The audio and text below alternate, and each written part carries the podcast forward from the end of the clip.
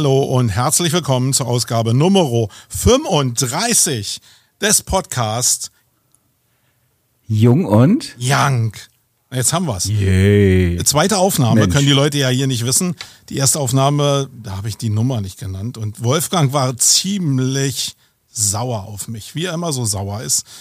Ja, wenn ihr sein Gesicht gesehen hättet, dann wäre das in der letzten Ausgabe mit der Schönheit, naja, hat sich irgendwie erledigt. Dann Ich, ich hatte ja damit gerechnet, Schönheit dass du heute. Ich hatte ja damit gerechnet, dass du heute hinter einer Pergamentwand sitzt und ich dich nicht die ganze Zeit sehen muss bei der Aufnahme, aber nicht mal, nicht mal das gönnst du mir. Nee, ich, ich war nicht hinter der Wand. Ähm, egal. Also ja, ist klar, das gehe ist klar. geheime Kommandosache. Hey, du. Hey, du. Nee, aber in dem Fall warte, heute, hey, Hey. ihr. Hey, du. so ist eigentlich, oder? Hey, du. Hey, du. So, also Ausgabe Nummer 35 ist es meine Sendung. Ja, hier stiehlt mir keiner die Show, sondern es ist meine Sendung. Und wir haben heute eine Gästin. Ähm, und ich freue mich riesig drauf, nämlich die Irina Schafir ist hier, die ich aus dem BNI kenne. Ähm, BNI, ja, können wir mal eine eigene Sendung vielleicht zu machen. Da Habe ich ein eigenes Bild von. Aber ganz cool, weil wir uns da gerade drüber kennengelernt haben. Und Irina ist Fachanwältin für äh, Forderungsmanagement, nee, Forderungsrecht und Insolvenzrecht, glaube ich. Irgendwas in die Richtung.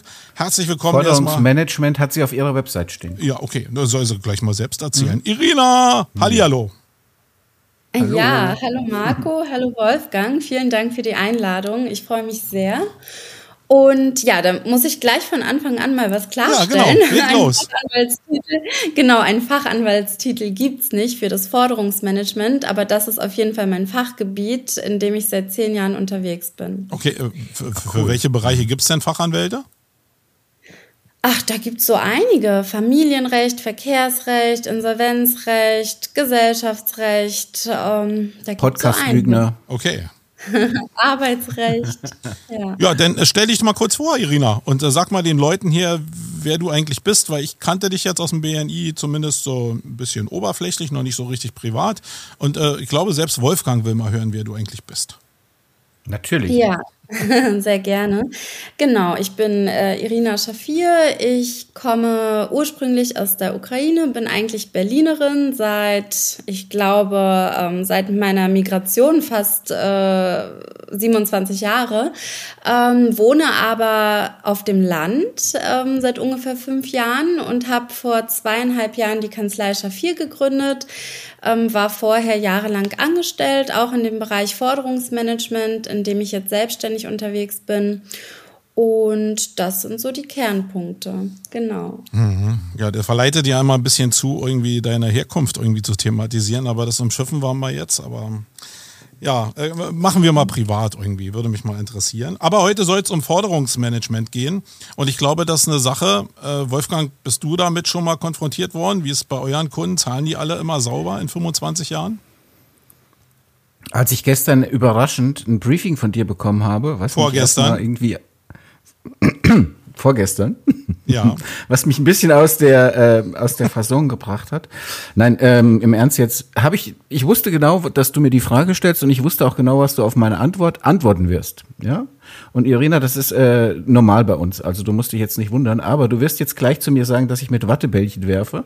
Die Wahrheit ist aber, dass wir in 25 Jahren Unternehmen jetzt einen einzigen größeren Forderungsausfall hatten, der allerdings noch vor Gericht liegt. Da hätte ich nachher auch mal eine Frage zu. Ja, das, ist nämlich ein Unternehmen, das Insolvenz angemeldet hat äh, und das ist schon ein guter vierstelliger, hoher vierstelliger Betrag gewesen, der uns dadurch die Lappen gegangen ist. Und das liegt aber noch da, das Verfahren ruht, also beziehungsweise ich habe nichts gehört seit Jahren, keine Ahnung, sechs, sieben Jahre oder so, gar nichts gehört. Das ist tatsächlich der einzige Fall, der mir ad hoc eingefallen ist, wo wir einen größeren Zahlungsausfall haben. Ansonsten toi toi toi. Ich habe mal nachgeguckt, unser Forderungs, also der Aufwand für Mahnungen oder Zahlungserinnerungen liegt bei uns unter zwei Prozent vom Umsatz. Ich habe extra nachgeschaut, ob mein Eindruck stimmt oder nicht. Und das ist halt einfach so. Jetzt kannst du mir wieder sagen, ja, er wirft Wattebällchen, aber ist halt so. Wir haben tolle Kunden, wir haben die besten Kunden und die zahlen halt auch alle. Ja, also bei mir ist bei mir genauso. Also wir scheinen ähnliche Kunden zu haben. Äh, aber ich bin ja auch ein bisschen anders in das Thema reingekommen. Ich war ja nicht immer im Online-Marketing tätig, sondern habe ja irgendwann mal mit Druckerpatronen gedealt und mit losen Tinten. Und da war es schon ein bisschen anders. Da habe ich in meinem Keller noch einen Leitsordner mit Titeln. Äh, da können wir auch gleich nochmal drüber reden. Aber so grundsätzlich, Irina, sag doch mal, wenn jetzt Leute, sagen wir mal, mit so einer Agentur unterwegs sind, wie wir beide jetzt hier, ähm, was soll, auf was sollten wir denn achten in unseren Verträgen erstmal vielleicht, äh, damit wir überhaupt unsere Forderungen durchsetzen können? Lass uns doch vielleicht mal mit Verträgen anfangen. Was, was muss man da machen, damit man da rechtssicher unterwegs ist? Ja, also Verträge sind schon mal ein gutes äh, Stichwort. Verträge sind immer gut. Es gibt tatsächlich auch heutzutage noch Menschen, die per Handschlag oder per Zoom-Call, der nicht aufgezeichnet wird, ähm, einen Vertrag eingehen. Das ist zwar dann ein Vertrag, aber die Nachweisbarkeit äh, des Vertrags ist dann immer schwierig, ähm, wenn es bestritten wird, dass überhaupt ein Vertrag zustande gekommen ist. Von daher ist ein schriftlicher Vertrag schon mal super oder irgendwie ähm, eine Auftragsbestätigung oder überhaupt äh, irgendeine Äußerung des Kunden.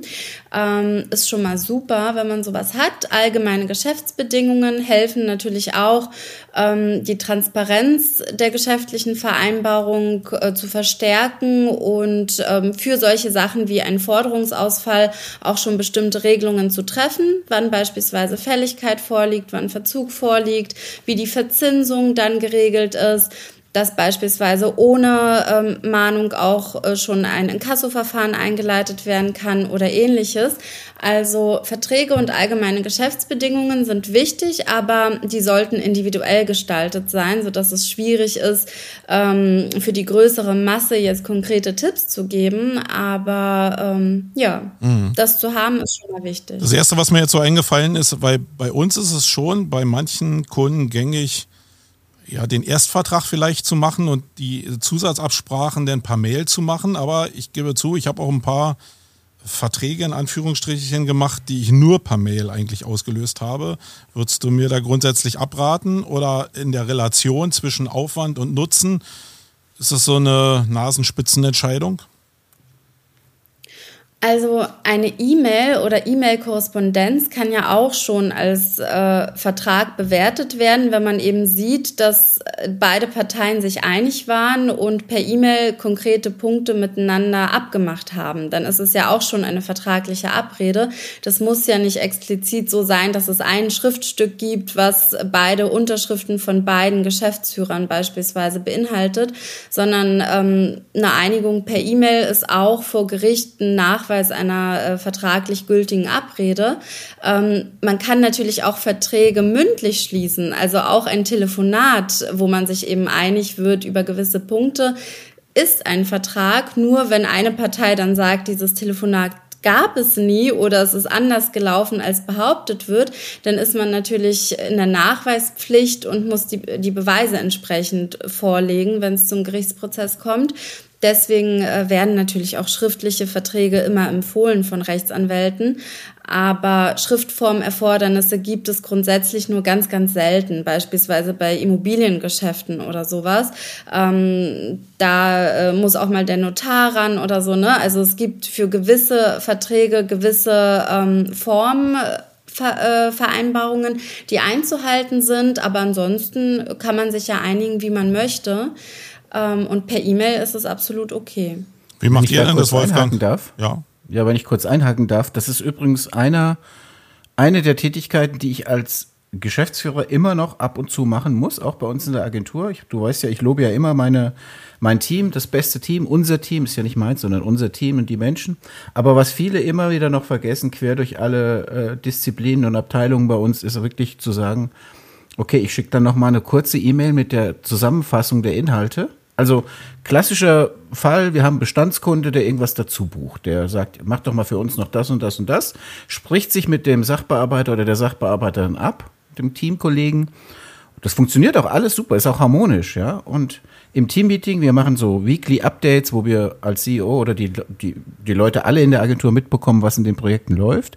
Und in so einem Weekly sagt dann die Person, ja, ich habe mit dem Kunden das und das vereinbart, hat das auch beauftragt, super, ähm, ja, alles schön. Und alle freuen sich. Und ich sage, hast du irgendwie, wie hast du es denn gefixiert mit dem? Und dann sagt sie oder er, ja, äh, ich habe das mit dem mündlich abgesprochen. Dann sage ich, nee, bitte mach noch Folgendes. Und das wollte ich sagen, auch nach 25 Jahren muss ich das immer wieder machen und sagen, fass, fass bitte kurz in einer Mail zusammen, was der Inhalt war. Hallo, lieber Marco Young, ich bestätige, wir machen das, das, das, das und das für dich und schick mir doch bitte die kurze Mail, die Mail noch mal kurz zurück mit einem Go.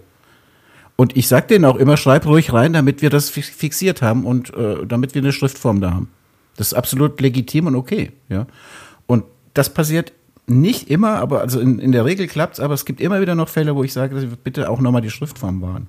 Also wir machen es eigentlich so, bei wichtigeren Betreuungsprojekten haben wir immer natürlich ein Angebot, einen Auftrag und eine Auftragsbestätigung. Bei größeren Sachen, die, bei denen es um Budgets geht, aber bei kleineren Sachen, die ja in der Regel wirklich oft vorkommen, täglich eigentlich, dann läuft es so über E-Mail.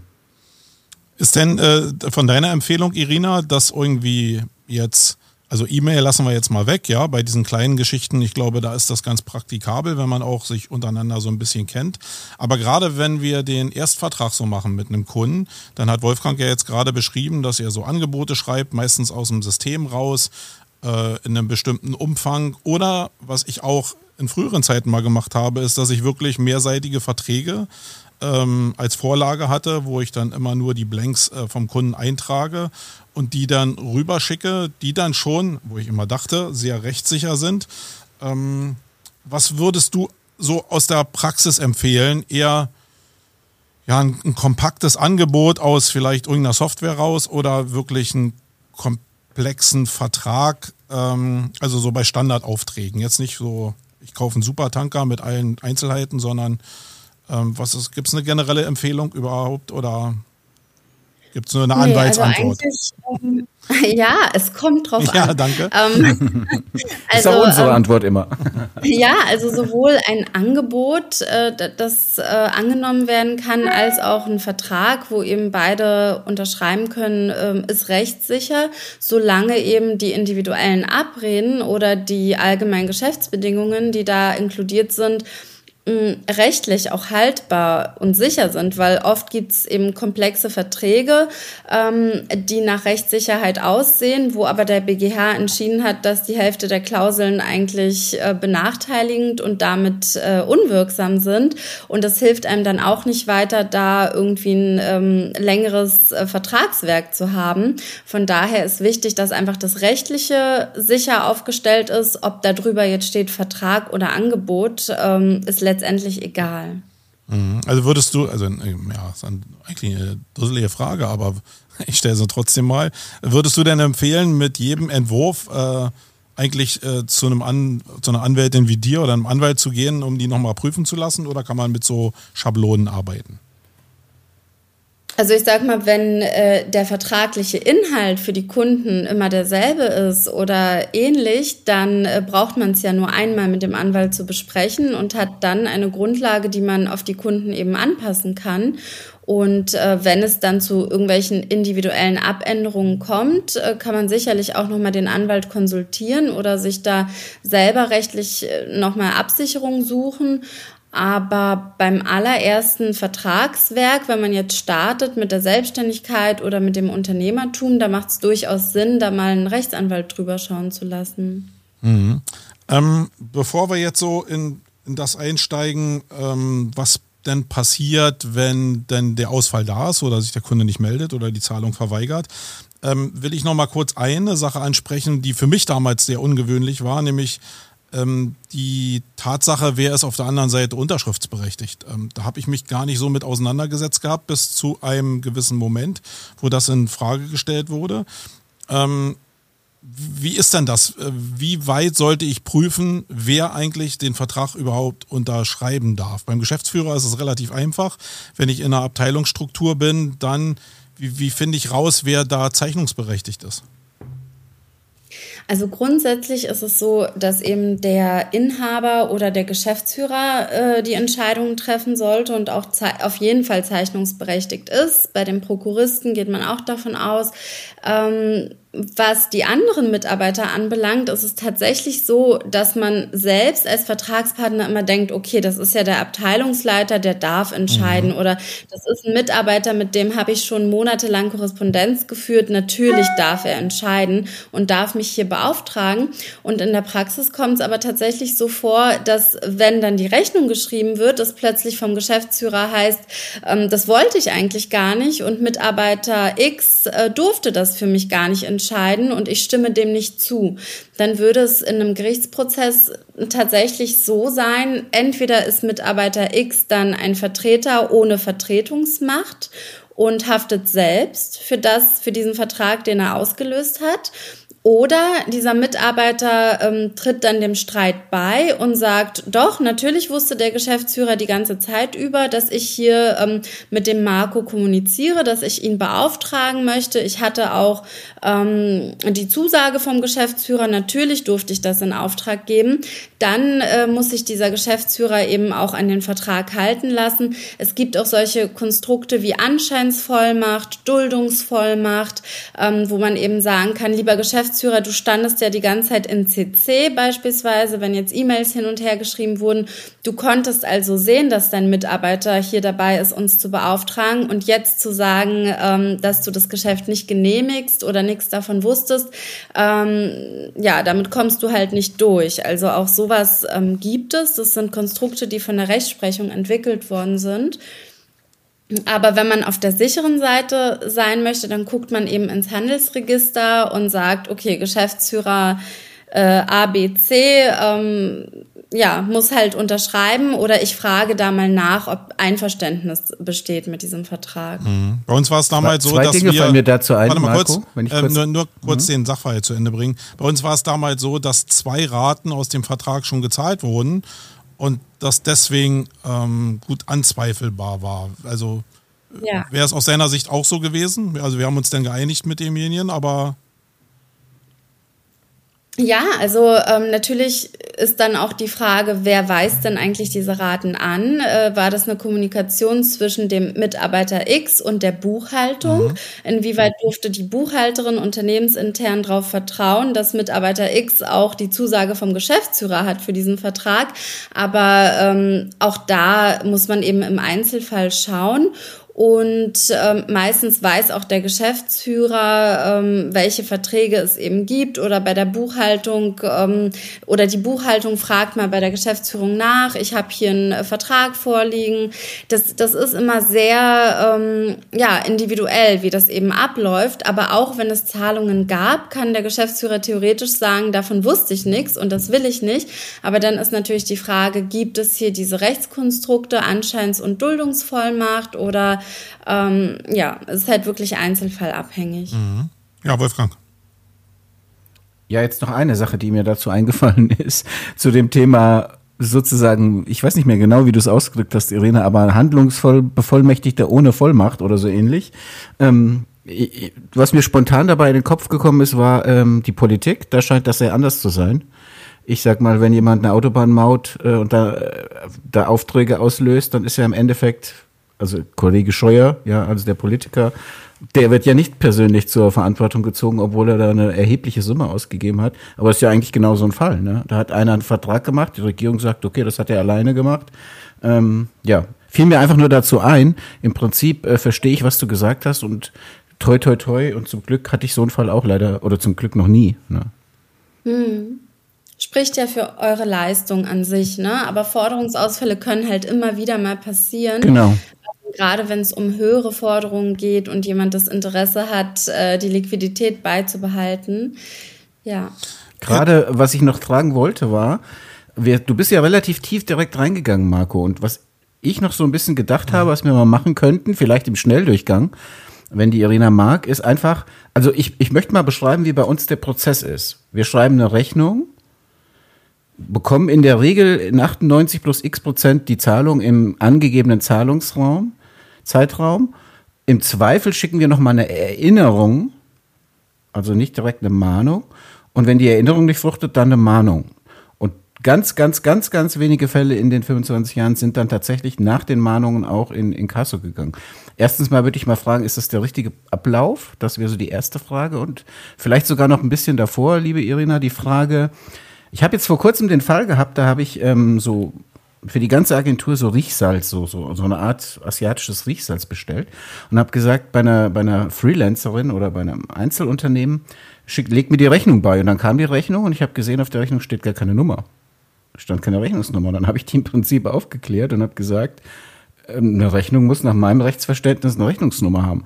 Deswegen weiß ich jetzt nicht, ob das zu tief geht, Marco, wenn du das nicht möchtest, aber mal so die Grundanforderungen, damit dieser Prozess vom Inkasso nachher überhaupt möglich ist, mal kurz zu definieren und zu sagen, eine Rechnung hat halt eine Nummer, ein Datum und die Leistung und den Preis oder sowas. Ne? Also das könnte man ja eventuell auch mal anschauen. Ja, das stimmt. Also natürlich äh, muss eine Rechnung prüffähig sein. Äh, dazu gehört natürlich auch eine fortlaufende Rechnungsnummer. Ähm, und das steht aber auch im Gesetz und das ähm, kann jeder Unternehmer dann auch nachlesen ähm, oder googeln, ähm, welche Bestandteile eine Rechnung eigentlich aufweisen muss. Und ähm, zum Prozess an sich, am besten ist es natürlich, wenn die Rechnung ein bestimmtes konkretes Zahlungsdatum enthält, beispielsweise zahlbar innerhalb von sieben Tagen, also diesen Zeitraum konkret beschreibt oder zahlbar bis zum beispielsweise 1. August 23. Und dann weiß man, Fälligkeitszeitpunkt ist also entweder am siebten Tag oder am 1. August 23. Am nächsten Tag tritt dann Verzug ein. Und da macht ihr das komplett richtig, dass ihr auch schreibt Zahlungserinnerung oder Zahlungsaufforderung. Das klingt freundlicher als eine Mahnung. Rechtlich gesehen ist es aber eine Mahnung, äh, weil sie ja, wenn Verzug eingetreten ist, rausgeht und dann nochmal eine Frist setzt. Ähm, das ist eine freundliche Maßnahme und ähm, dass man dann im Ton so ein bisschen schärfer wird und äh, beim nächsten Schreiben Mahnung drüber schreibt, das ähm, halte ich auch für gut. Und dann kann es entweder ans, an das Inkassobüro, wenn es jetzt unstreitig ist, wenn der Schuldner gar nichts gesagt hat oder einfach nur gesagt hat, äh, ich will nicht zahlen ohne irgendwelche konkreten Gründe. Ähm, wobei, dann kann man sich auch schon Gedanken machen, vielleicht doch an den Anwalt das abzugeben, weil wenn er nicht zahlen will, wird es wahrscheinlich streitig. Das heißt, da braucht man schon jemanden, der eben diese rechtliche Prüfung auch vornehmen kann. Und das ist so der Prozess. Mehr braucht man dafür eigentlich auch nicht zu wissen. Muss ich mhm. denn, ähm, bin ich dann verpflichtet, überhaupt eine Mahnung zu schreiben? Oder könnte ich eigentlich auch gleich mit dieser Forderung, also gibt ja so Geschäftsbeziehungen, wo man schon, die so ein bisschen kriseln, wo man schon weiß, mh, hm, da ist ein bisschen, da schwächelt irgendeine Seite, also die andere Seite in der Regel. Ähm, muss ich dann eigentlich mahnen oder könnte ich jetzt gleich zu dir gehen und du hilfst mir, einen Titel zu erwirben? Mhm.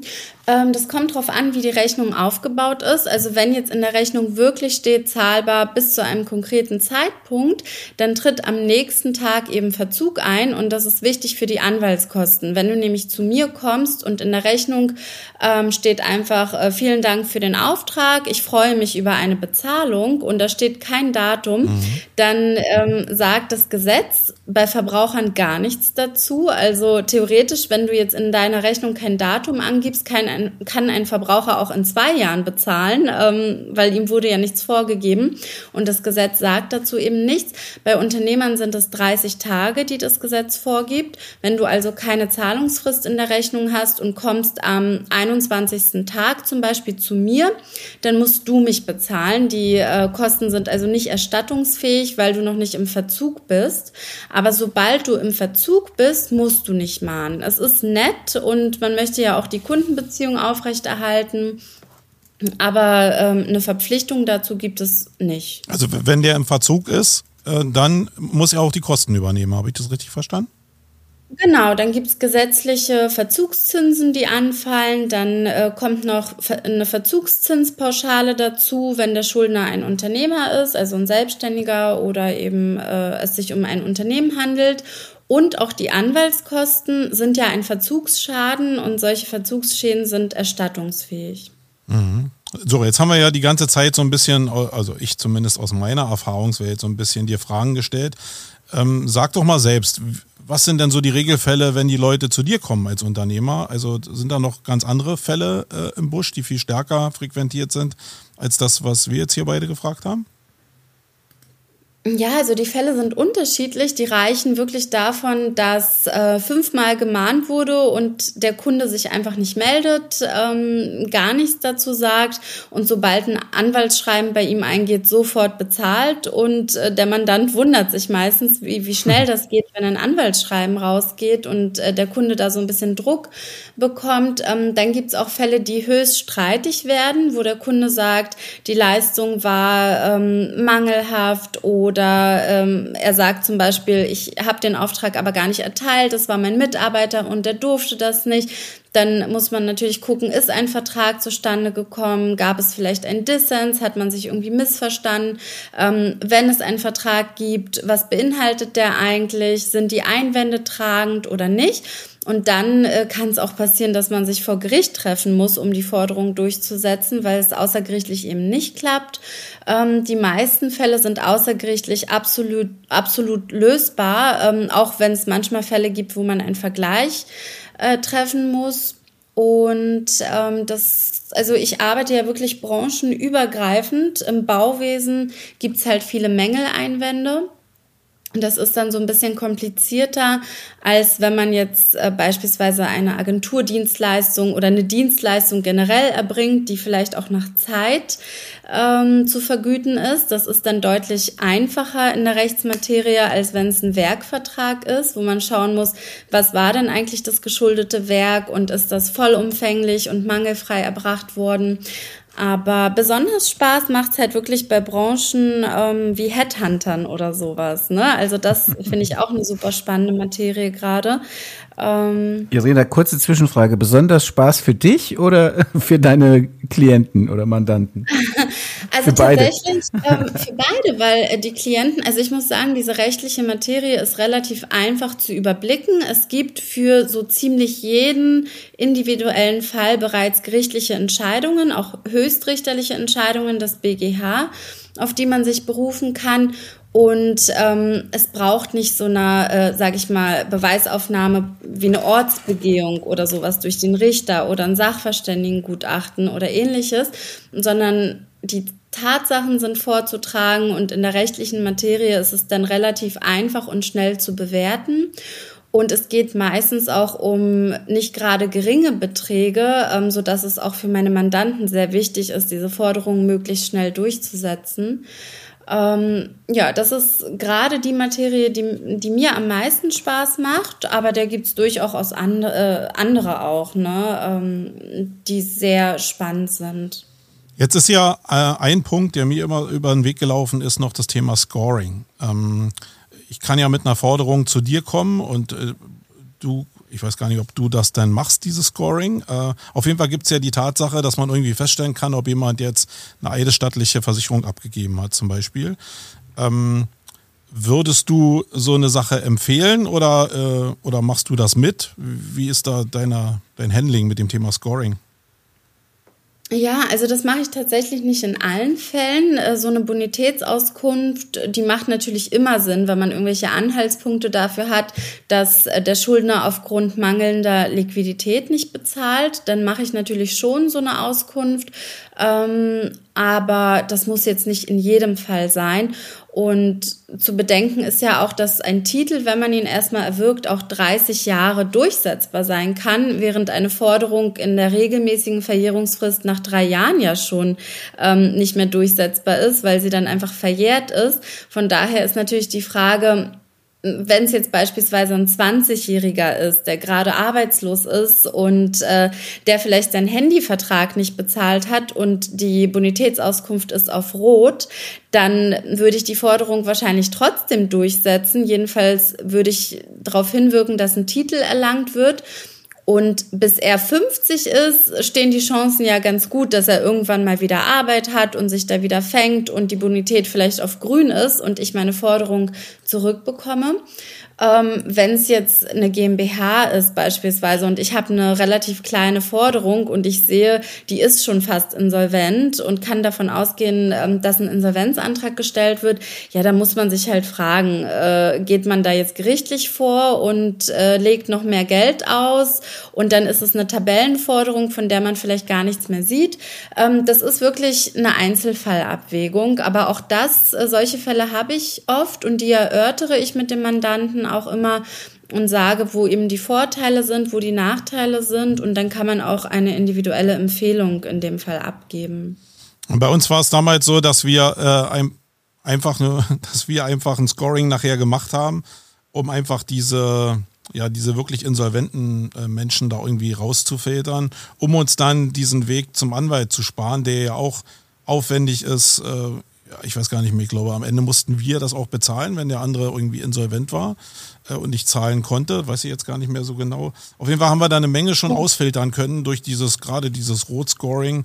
Ähm, die Frage ist nur, und da komme ich jetzt auf die Titel einfach nochmal, wir haben, ich habe einen ganzen Ordner, also mehrere Ordner noch aus dieser Zeit mit Titeln, die ja 30 Tage, äh, 30 Jahre lang noch Gültigkeit haben.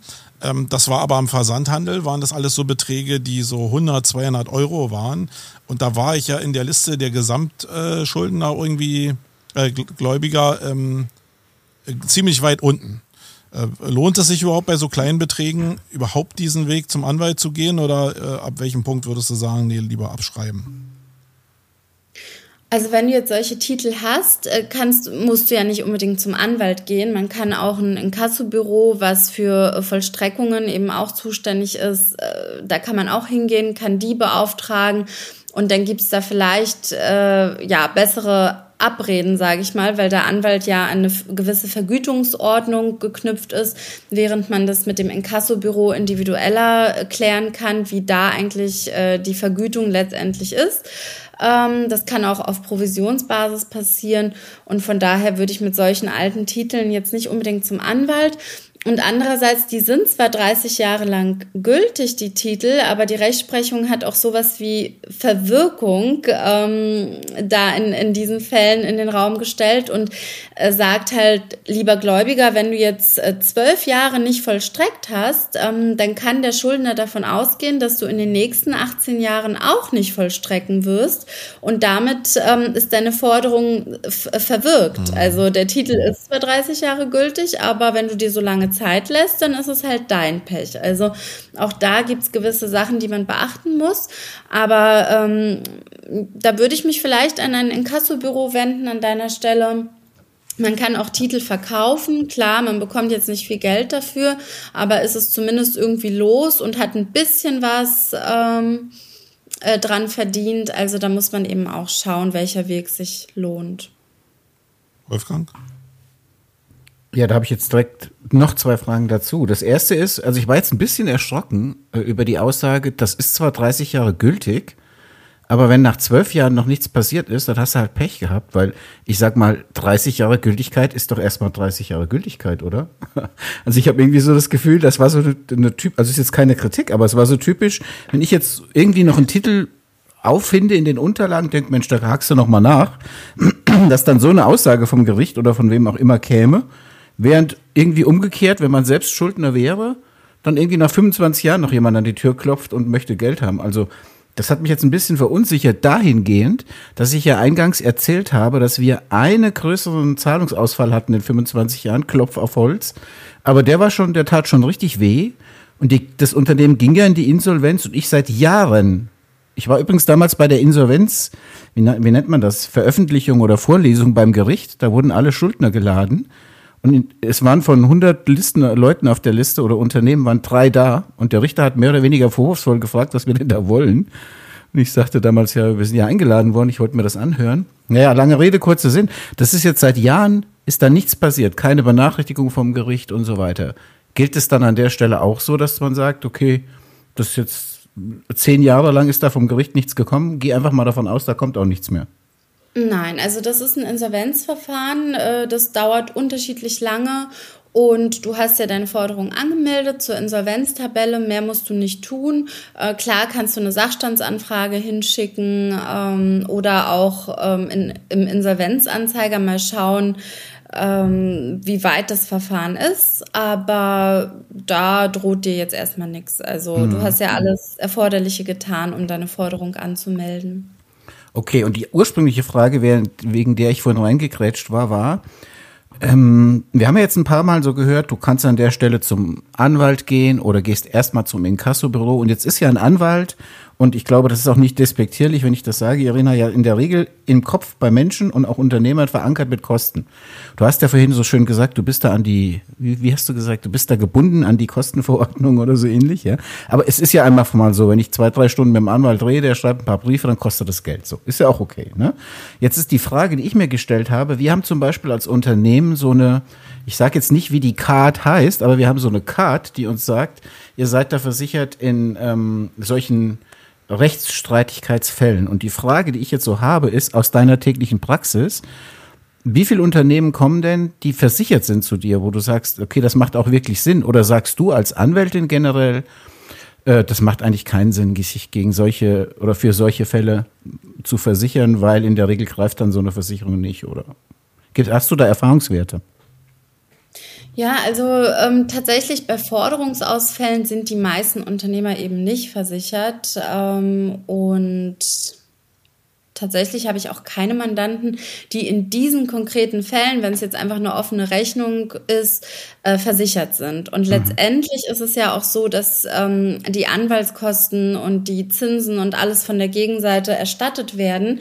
Und in den aller, allermeisten Fällen, ähm, wenn nicht zufälligerweise der Schuldner in der Insolvenz landet, werden diese Kosten ja auch erstattet, ähm, so dass man sogar am Ende günstiger dasteht, als wenn man die Versicherungsbeiträge regelmäßig bezahlt ähm, und darauf hofft, dass wenn ein Forderungsausfall mal passiert, dass dann die Versicherung einspringt. Mhm. Von daher ähm, ja, ist das relativ zu vernachlässigen, eine Versicherung für solche Fälle zu haben, ähm, bei den meisten Unternehmern. Das finde ich ein super Tipp. Und eine Anschlussfrage noch, Marco, dazu, oder beziehungsweise fast so ein bisschen Plädoyer dafür, auch zum Anwalt zu gehen an der Stelle ist, du hast das vorhin schon mal erwähnt, ich bin mir nicht sicher, ob das in dieser Aufzeichnung drin war, aber ich wollte es auf jeden Fall noch mal rausarbeiten. Du hast gesagt, wenn man sich nicht sicher ist mit einer Forderung, mm, dann ist es auf jeden Fall möglich, auch erstmal ein kostenloses Erstgespräch, so ein kurzes äh, Gespräch zu führen, in dem ihr das beurteilt. Ist das richtig? Ja, also es machen natürlich nicht alle Anwälte, dass die kostenfreie Erstgespräche anbieten. Bei mir ist das so, weil ich eben auch schauen muss, äh, kann ich da überhaupt helfen oder äh, kann ich da gar nicht helfen, dann äh, möchte ich dafür auch nicht bezahlt werden, wenn ich da nicht helfen kann.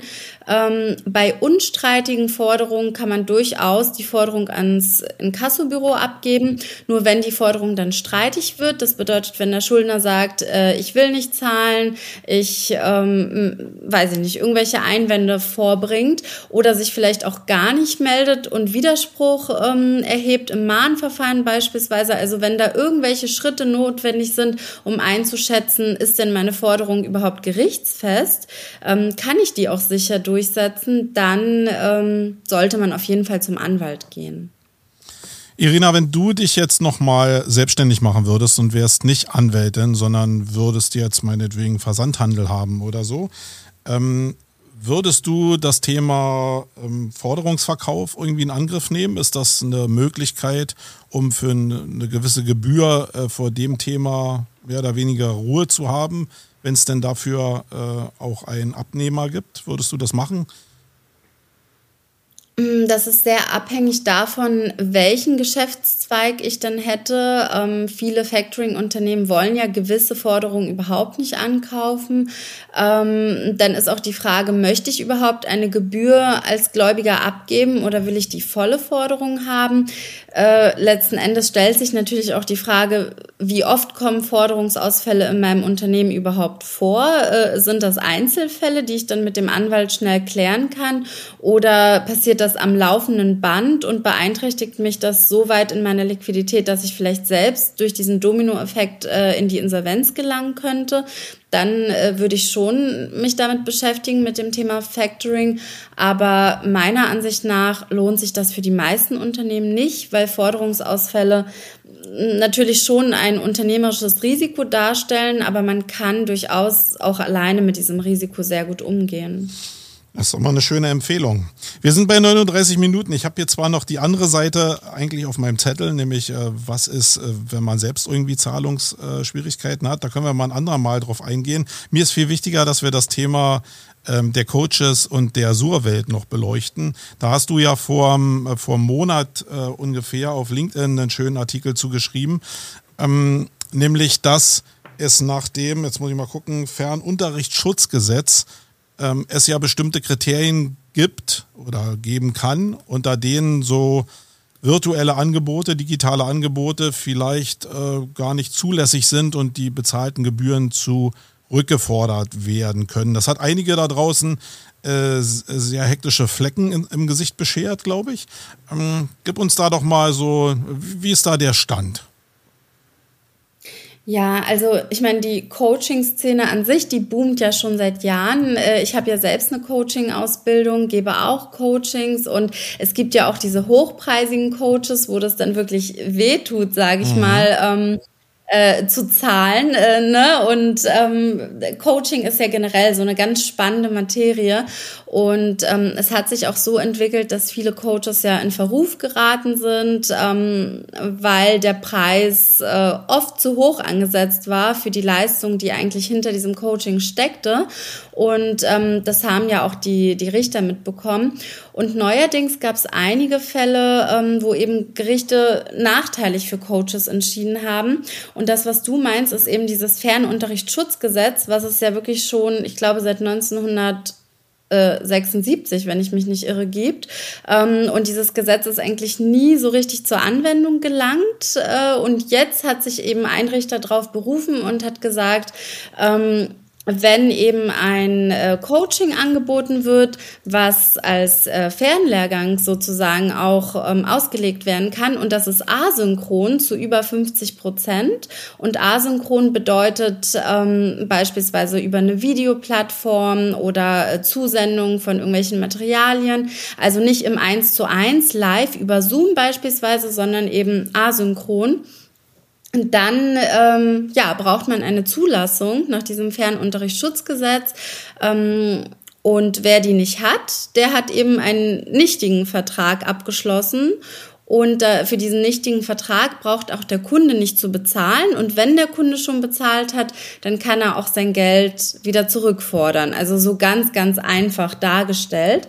Und ähm, der Richter sagt aber in dieser Entscheidung, dass wenn dieser asynchrone Fernlehrgang ähm, erstmal existiert, dass ein Tatbestandsmerkmal auch ist, eine äh, Lernerfolgskontrolle. Und das ist ja sowas, äh, wir kennen ja alle an der Fernuni Lernerfolgskontrollen oder auch an der Uni an sich. Das ist ja so ein Test. Mhm. Und äh, Coaches haben ja so einen Test nicht. Und da hat der Richter gesagt, das ist egal. Eine Fern, äh, äh, so eine so eine Kontrolle kann es auch sein, wenn zum Beispiel WhatsApp-Support angeboten wird oder ein Zoom-Call als Support oder eine Nachricht, äh, wo der Coach dann darauf antwortet und das Wissen des Coaches ähm, geprüft werden kann. Also das ist ganz, ganz, ganz weit auszulegen. Und wenn man halt auf den Markt schaut, dann gibt's ja super viele Online-Coachings, äh, die einfach nur per Video stattfinden, vielleicht mit einem äh, QA-Call oder sowas. Ähm, und die sind eben alle davon betroffen und bräuchten eigentlich eine Zulassung. Also, wenn ich kurz einhaken darf, was ich jetzt spannend finde, ich habe mich ja ein bisschen eingelesen in das Thema. Und genau an der Stelle, die du gerade genannt hast, bin ich so ein bisschen hängen geblieben bei der Frage, was ist denn jetzt eigentlich, fällt denn unter dieses Ferndingsbums-Gesetz, ja? Ähm, und da fand ich, da habe ich einen Absatz gefunden. Natürlich würde ich erstens mir nicht anmaßen, dir zu widersprechen und zweitens äh, weiß ich auch nicht, ob ich es richtig interpretiert habe, aber ich fand, da stand explizit drin, dass zum Beispiel eine WhatsApp-Gruppe, in diesem Artikel stand das nochmal als Hinweis, ähm, dass eine WhatsApp-Gruppe zum Beispiel nicht als äh, ähm, ausreichende individuelle Kontrolle dient, sondern es ging darum, ich guck mal gerade, das ist auf E-Recht, ich habe mir das auch gebookmarkt, E-Recht 24, Vertragsrecht, Fernabsatz, Dingsbums, Unterrichtsschutzgesetz. Mm, und da steht nämlich drin, dass erfordert ein Multiple-Choice-Text, ein Lückentext oder eine Track-and-Drop-Lösung, die die Kunden machen können. Also, ich glaube, wir müssen gar nicht darüber diskutieren jetzt, aber ich finde, es total bezeichnet oder ich finde es total gut, dass man sagt, okay, du, da darf nicht nur ein einmaliger Kauf so surmäßig stattfinden, du gibst dir hier 10.000 Euro und dann kriegst du 30 Videos und ich erkläre dir, wie es geht, sondern dass im Prinzip auch eine Lernerfolgskontrolle stattfinden müsste. Und ich glaube, da sind bei vielen diese hektischen Flecken. Also einer der Punkte, bei denen die hektischen Flecken entstanden sind, war wahrscheinlich das. Ne? Also, aber man sieht ja auch, wie, wie schwammig das noch ist, zumindest für mich als Laien. Ja, also ich meine, an sich ähm, bietet ja jeder Coach eigentlich, wenn er ein Video-Coaching oder ähnliches verkauft, bietet er ja eigentlich immer so eine Support-Möglichkeit an, dass man praktisch ähm, Rückfragen stellen kann, dass man auch sagen kann, ich habe dein Coaching so und so verstanden, habe ich das jetzt richtig verstanden? Und dementsprechend fällt ja eigentlich jedes asynchrone Coaching, ähm, wenn es jetzt wirklich nur über Video oder zu über 50 Prozent über Video stattfindet, unter ähm, diese Zulassungspflicht. Ähm, was die Coaches halt jetzt machen müssen, um rechtssicher aufgestellt zu sein, ist entweder die Zulassung zu beantragen. Äh, bis man sie bekommt, kann es schon locker mal ein Jahr dauern, kostet natürlich auch ein bisschen was.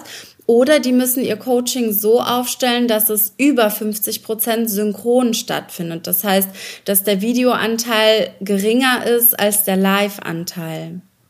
Mhm. Wie machst du es jetzt? Du hast ja selbst gesagt, dass du auch Coachings anbietest in Form von Videokursen oder wie machst, machst du es? Ja, also ich habe ja noch die Schafir Legal Marketing GmbH und ähm, da geht's ja um LinkedIn-Marketing, mhm. speziell für Anwälte und Steuerberater. Zu 90 Prozent gebe ich tatsächlich Live-Coachings, eins zu eins Coachings, wo ich äh, meine Kunden auch wirklich ganz individuell begleite. Aber auch ich habe einen Online-Kurs, der rein über Video stattfindet und ähm, natürlich hat man da auch eine Support-Möglichkeit. Und dementsprechend falle ich tatsächlich unter genau diese Coaches, äh, die nicht gewollt sind ähm, und wo Kunden von mir natürlich schon sagen könnten, äh, du hast keine Zulassung und jetzt will ich mein Geld zurück. Und ich habe aber ähm, mein Coaching beispielsweise nicht umgestellt oder mein, mein Videokurs nicht umgestellt auf ähm, über 50 Prozent synchron, weil ich einfach der Meinung bin, dass ich Mehrwert damit stifte und dass sowieso keiner sein Geld zurückverlangen würde. Und wenn es jemand tut, dann gebe ich es ihm auch gerne zurück, dann ist das so. Ähm, wenn in dem Coaching wirklich äh, gute Inhalte drin sind, dann denke ich, kann man sich schon auf die Werte der Menschen verlassen, dass jemand auch dankbar ist für die Leistung, die erbracht wurde unabhängig von der rechtlichen Situation. Aber natürlich gibt es auch Kunden, äh, die ihr Geld zurückhaben wollen, ähm, unabhängig davon, ob sie Mehrwert dafür bekommen haben oder nicht. Irina, sag doch mal, hast du denn irgendwelche äh, schon Wellen von Rückforderungen gegenüber den Coaches wahrgenommen, die jetzt diese Hochpreiscoaches ähm, anbieten und die gerade so im Verruf sind? Hast du da deine Fühler drin? Hast du da was mitbekommen? Ja, also ähm, tatsächlich haben diesen Post, ähm, den ich da vor ein paar Wochen geschrieben habe, äh, auf LinkedIn jetzt mittlerweile über 70.000 Menschen gelesen. Also da sind wirklich super viele Views und ich hatte ja in diesem Post auch angeboten, dass man mich anschreiben kann, ähm, sowohl als Coach, wenn man einfach sich rechtssicher aufstellen möchte, als auch als Betroffener. Wenn man jetzt sagt, ich habe wirklich ein Coaching äh, wahrgenommen, das ist nicht rechtmäßig und zudem war es eben auch inhaltlich äh, nicht gut und ich will einen Teil meines Geldes oder mein komplettes Geld zurück. Und da hatte ich selbst wirklich eine Welle von Anfragen, äh, die ich mittlerweile immer noch teilweise bearbeite. Also den meisten habe ich echt abgesagt, wenn ich jetzt gemerkt habe, dass es einfach nur ähm, um das Geld zurückzubekommen, aber eigentlich hat man Mehrwert aus diesem Coaching bekommen. Sowas vertrete ich nicht, das finde ich nicht gut. Mhm. Ähm, vielen Coaches habe ich jetzt geho äh, geholfen, ihr Geschäftsmodell so aufzustellen, dass sie jetzt rechtssicher auf dem Markt unterwegs sind. Und ein paar Forderungen setzen wir auch durch gegen Coaches. Ähm, wo beispielsweise die Videoplattform äh, teilweise über Monate ähm, gar nicht ging. Ne? Also ähm, da wurden teilweise äh, Videoplattformen äh, äh, versprochen, also Inhalte über eine Videoplattform versprochen, die aber gar nicht auf der Videoplattform vorhanden waren oder so. Und ähm, dementsprechend äh, gehen wir da schon vor. Aber wenn es jetzt einfach um diese 50%-Regelung geht, da wären ja viele von diesen Hochpreis-Coaches betroffen. Die würdest du denn auch nicht, äh, die würdest du auch rechts liegen lassen oder würdest du da, das ist ja so ein Ding, da kann ich mir ja eine goldene Nase vorstellen bei dir. Mm, naja, die Sache ist natürlich, äh, also einerseits klar äh, ist ein Anwalt auch mit einer äh, Kanzlei tätig, um Geld zu verdienen, aber die Frage ist, äh, welche Werte hat man eigentlich? Und äh, gerade wenn man selbst Coach ist und ähm, ich äh, äh, nehme auch selbst immer sehr, sehr gerne Coachings wahr. Also auch ich lasse mich coachen und mag Business Coachings, Persönlichkeitsentwicklung und ähnliches. Ähm, und wenn ich das nicht machen würde, wäre ich wahrscheinlich gerade auch nicht da, wo ich bin. Ähm, deswegen bin ich auch dankbar für viele Coaches, die ich kennenlernen durfte. Und ich würde niemals auf die Idee kommen, mein Geld zurückzuverlangen, ähm, auch wenn ich teilweise Kurse wahrgenommen habe, wo ich das könnte nach der aktuellen Rechtslage. Und ähm, diesen Wert vertrete ich einfach und ähm, das finde ich dann nicht gut, wenn man einfach nur äh, der Rechtsprechung folgt und gar nicht am Einzelfall arbeitet. Wolfgang, du wolltest noch was sagen. Na? Ja, im Prinzip wollte ich, im Prinzip wollte ich eigentlich nur sagen, dass ich ein Beispiel kenne aus, sozusagen aus meiner Blase, aus meiner Bubble.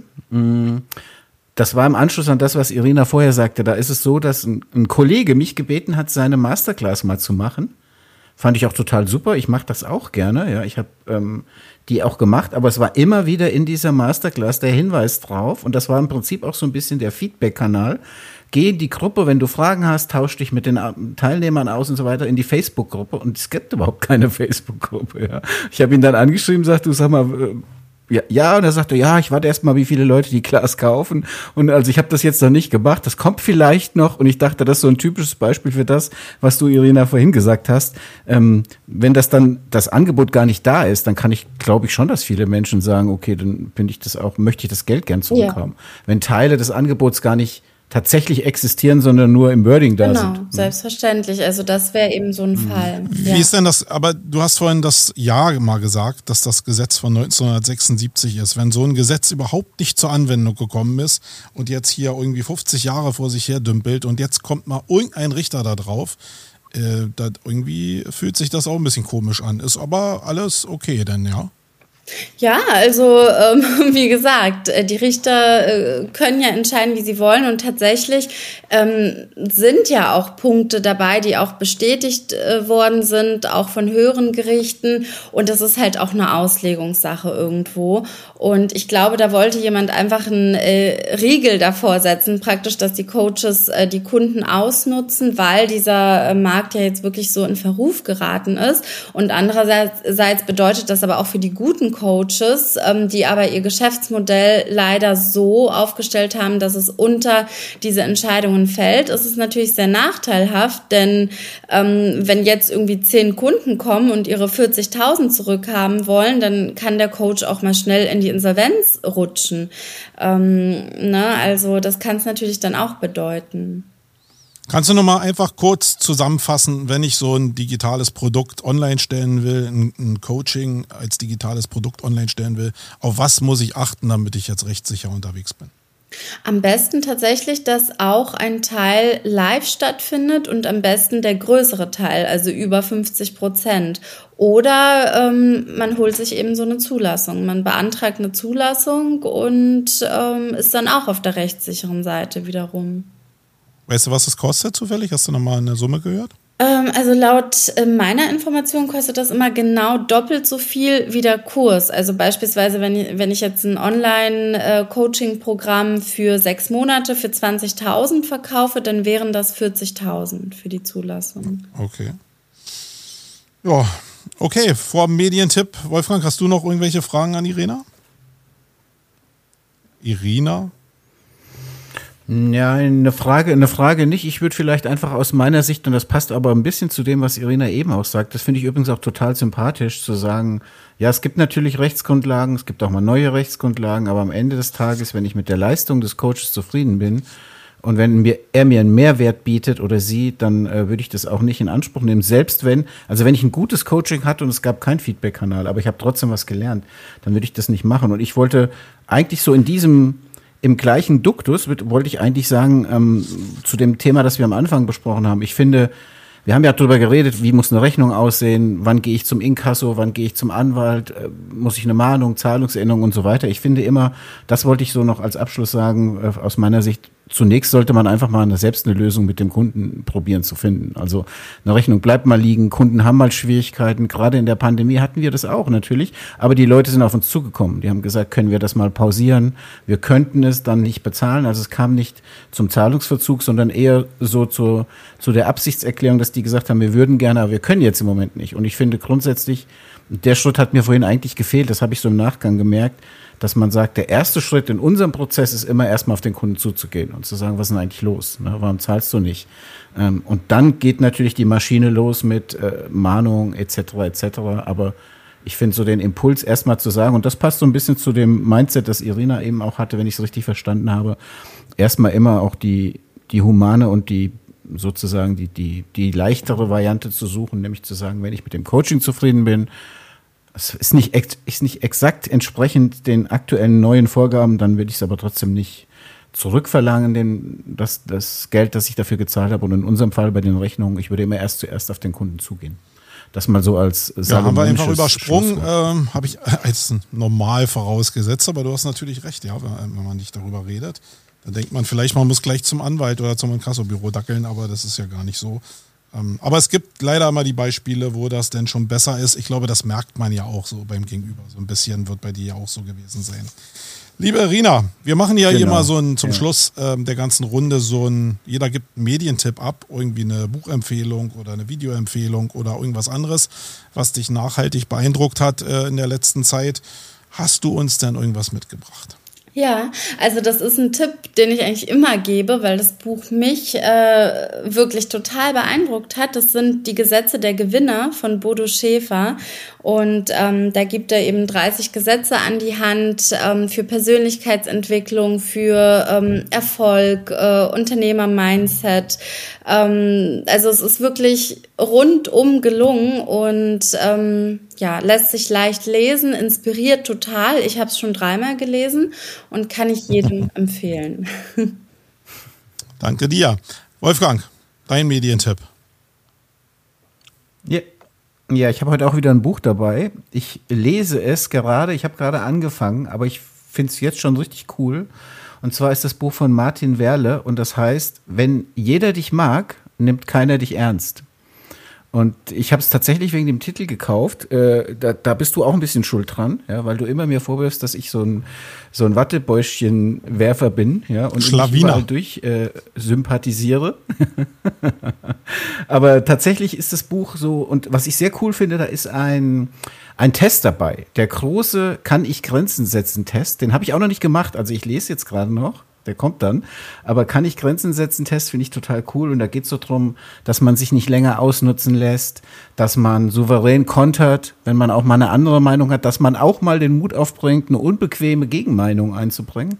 Und also im Prinzip, das Buch, hoffe ich, macht mich dann ein Stück weit eher zum Marco, ja, weil das kannst du ja alles schon in Perfektion. Also insofern, ich, Nur das Buch hat mich total angesprochen. Übrigens, und da auch nochmal mein Plädoyer, ich habe das in der kann ich das jetzt sagen? Ich habe das in der lokalen Buchhandlung bei uns in der Fußgängerzone um die Ecke ähm, gekauft, weil es einfach haptisch toll ist, weil's, und weil der Titel mich angesprochen hat. Also durchaus ab und zu mal in die Buchhandlung gehen und einfach mal einen Spontankauf machen. In dem Fall fand ich es richtig cool.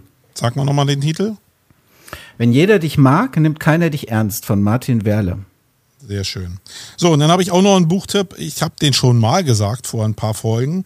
Da habe ich aber das Buch angefangen zu lesen, habe bis zu zwei Drittel das geschafft und habe dann aufgehört. Und das ist das Buch Das Ende des Kapitalismus äh, von Ulrike Herrmann. Oh äh, nicht, weil ich jetzt hier so ein so ein totaler ähm, Ausstiegstyp bin, sondern weil es einfach Doch. eine schöne Perspektive, Doch. ja, guck mal, du hast das Buch schon angefangen zu lesen, dein Buch, ja. Aber da steht äh, sachlich, äh, sachdienliche Einwände. Irgendwie so in die Richtung und nicht einfach gegenpoltern. Das ist so mein Style.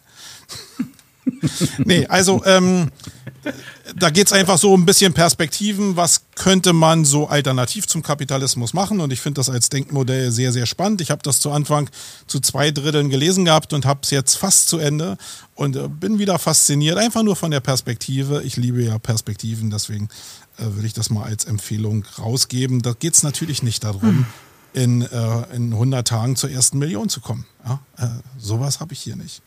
Okay, meine Lieben. Liebe Irina, danke, dass du da warst in diesem Podcast und uns Rede und Antwort gestanden Dankeschön. bist. Ähm, es war ein Thema, glaube ich, was da draußen sehr, sehr viele interessieren dürfte, weil jeder mal über kurz oder lang davon betroffen ist und das ja immer an den Geldbeutel geht. Und wir wissen ja alle, äh, Geldbeutel ist immer ein ganz heikles Thema. Ähm, deswegen Danke und äh, wenn du noch ein Schlusswort hast, dann äh, bitte raus an die Community. Sende es jetzt. Ja, also vielen lieben Dank für die Einladung. Ähm, hat wirklich Spaß gemacht, mit euch zu sprechen. Ähm, das sind ja wirklich Sachen, die jeden Unternehmer betreffen. Und von daher äh, freue ich mich auch, dass ihr eure Erfahrungen einfach mal so ein bisschen geteilt habt, auch wenn ihr da nicht so viele Erfahrungen habt, umso besser. Und genau freue mich auf den Podcast und teile ihn dann auch fleißig. Super. Danke, Irina. So, dann war es das auch in dieser Ausgabe. In 14 Tagen hören wir den Wolfgang wieder. Ähm, da äh, kann ich voraussetzen, dass du noch nicht weißt, um was es geht. Ich weiß schon, um was es geht und es wird cool. Und es wird cool. Okay. Also in 14 Tagen könnt ihr euch wieder auf ein Thema freuen. Und in einem Monat könnt ihr euch dann auch wieder auf ein Thema freuen, weil ich habe jetzt schon wirklich zwei Sendungen vorbereitet. Glaubt man gar nicht. Ist irre, Wolfgang, oder? Na, ich krieg langsam Angst. Ja, ja, ist richtig so. Ähm, naja, lassen wir mal auf uns zukommen. In diesem Sinne. Vielen ähm, Dank, Irina. Und schöne Grüße. Ciao, Irina. Ich, ähm, wir sehen uns sowieso irgendwann nochmal. Und ähm, ja, wir sind raus. Bis zur nächsten Sendung, ihr Lieben. Tschüssi. Tschüssi.